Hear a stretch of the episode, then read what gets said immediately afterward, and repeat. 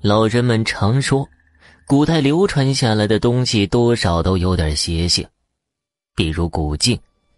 遇到这个东西，千万不要放在身边，否则可能会遭遇祸事。张欢最近得到了一面古镜，可把他宝贝的不得了，每天都盯着他看。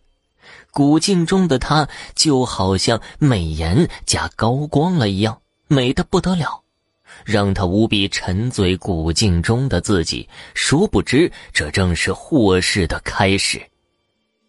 这天。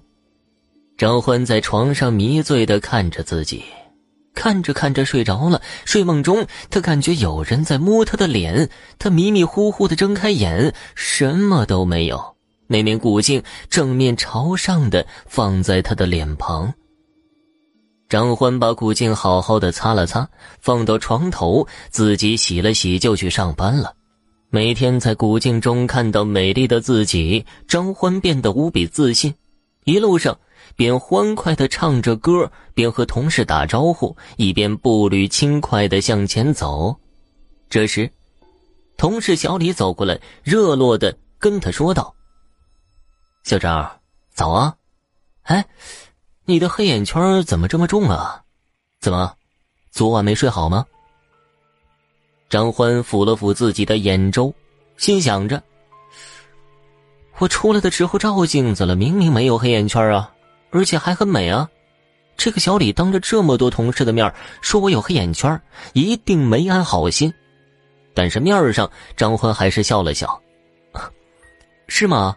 我都没注意啊，可能是昨天晚上睡得有些晚的原因吧。我们一定要早睡，美容觉对我们女人来说太重要了。”小李说完这句话，便去工作了。张欢看着走远的小李，心里冷冷的笑了笑。他一定是嫉妒我。下班之后，张欢回到家，第一件事情就是看看古镜中的自己，自己好像变得更美了。张欢抚着自己的脸庞，迷醉的想着。不一会儿，已经午夜十二点了。张欢恋恋不舍地放下镜子，洗漱完上床睡觉。睡着睡着，他感觉有什么东西在舔自己，他能清楚地感觉到脸上湿润的东西在滑动。他感觉汗毛都竖了起来，想睁眼却睁不开，一直撑到了天亮。天亮，那个东西自己离开了，而张欢也在迷迷糊糊中睡着了。醒来之后。张欢想起昨天发生的事情，感觉浑身冒冷汗。不过想了一会儿，他感觉自己可能是梦魇了，便没有深想。这时候，他突然想起自己昨晚没睡好，会不会有黑眼圈呢？他连忙拿起古镜，看到镜子中的自己，放下心来。自己的脸还是那么吹弹可破，肤若凝脂，哪里有黑眼圈啊？这使得他放下心来，唇角勾了勾。去上班的路上，张欢还是一如既往的自信。这时候，公交车上传来一阵窃窃私语：“老公，你看那女的黑眼圈好重啊，好像一只熊猫。”被称作老公的男的向张欢这儿扫了一眼，悄声说道：“是啊，还是我家宝宝好看。”黑眼圈重。他出门的时候明明看过自己的脸呢，哪有什么黑眼圈啊？张欢向旁边的女生看了看，那个女生有些黑眼圈，一定是在说他。张欢想了想，自信的笑了笑。一天的工作之后，张欢回到家，依旧是照镜子，就像是上了瘾一样。张欢越来越脱离不开这面古镜了。睡梦中，张欢感觉有水滴到自己脸上，抬手摸了摸，放到眼前一看，瞬间尖叫起来。只见张欢眼前的竟然是血。这时候，张欢感觉有什么东西在盯着自己，他抬头一看，瞬间惊恐的睁大了双眼。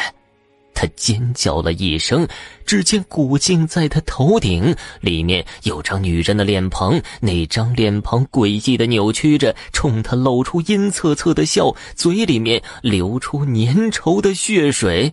张欢瞬间清醒了，看了看周围，又看了看古镜，古镜还是完好的在他的身边。第二天上班，小李看到张欢，更加惊讶了。张欢。你这几天怎么感觉苍老了许多呀？都有皱纹了。皱皱纹？不可能啊！我出来前照过镜子，皮肤状态还是很好的呀。张欢不相信，小李翻了个白眼，从张欢头上拔下了一根白头发。你看，你都有白头发了。这时候，张欢听到周围的同事窃窃私语：“你看，张欢好像大妈呀。”是啊。看上去苍老了好多，张欢听到，连忙捂住脸，生怕别人看到自己的脸。他快步跑到卫生间，抬起脸照了照镜子，镜子里还是那个美貌的自己。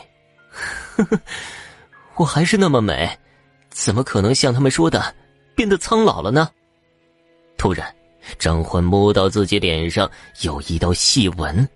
他不可置信的尖叫起来：“这怎么可能呢？为什么自己看到的和他们看到的不一样呢？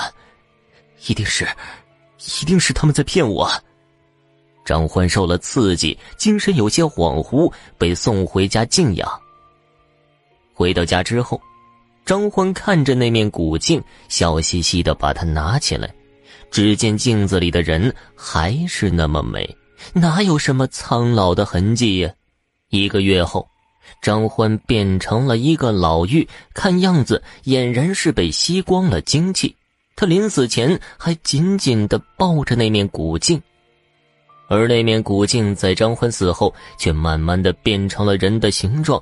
过了一会儿，竟然变成了张欢。他摸了摸张欢衰老的面庞，嘴角勾起了一抹诡异的微笑。接下来。我该替你活了。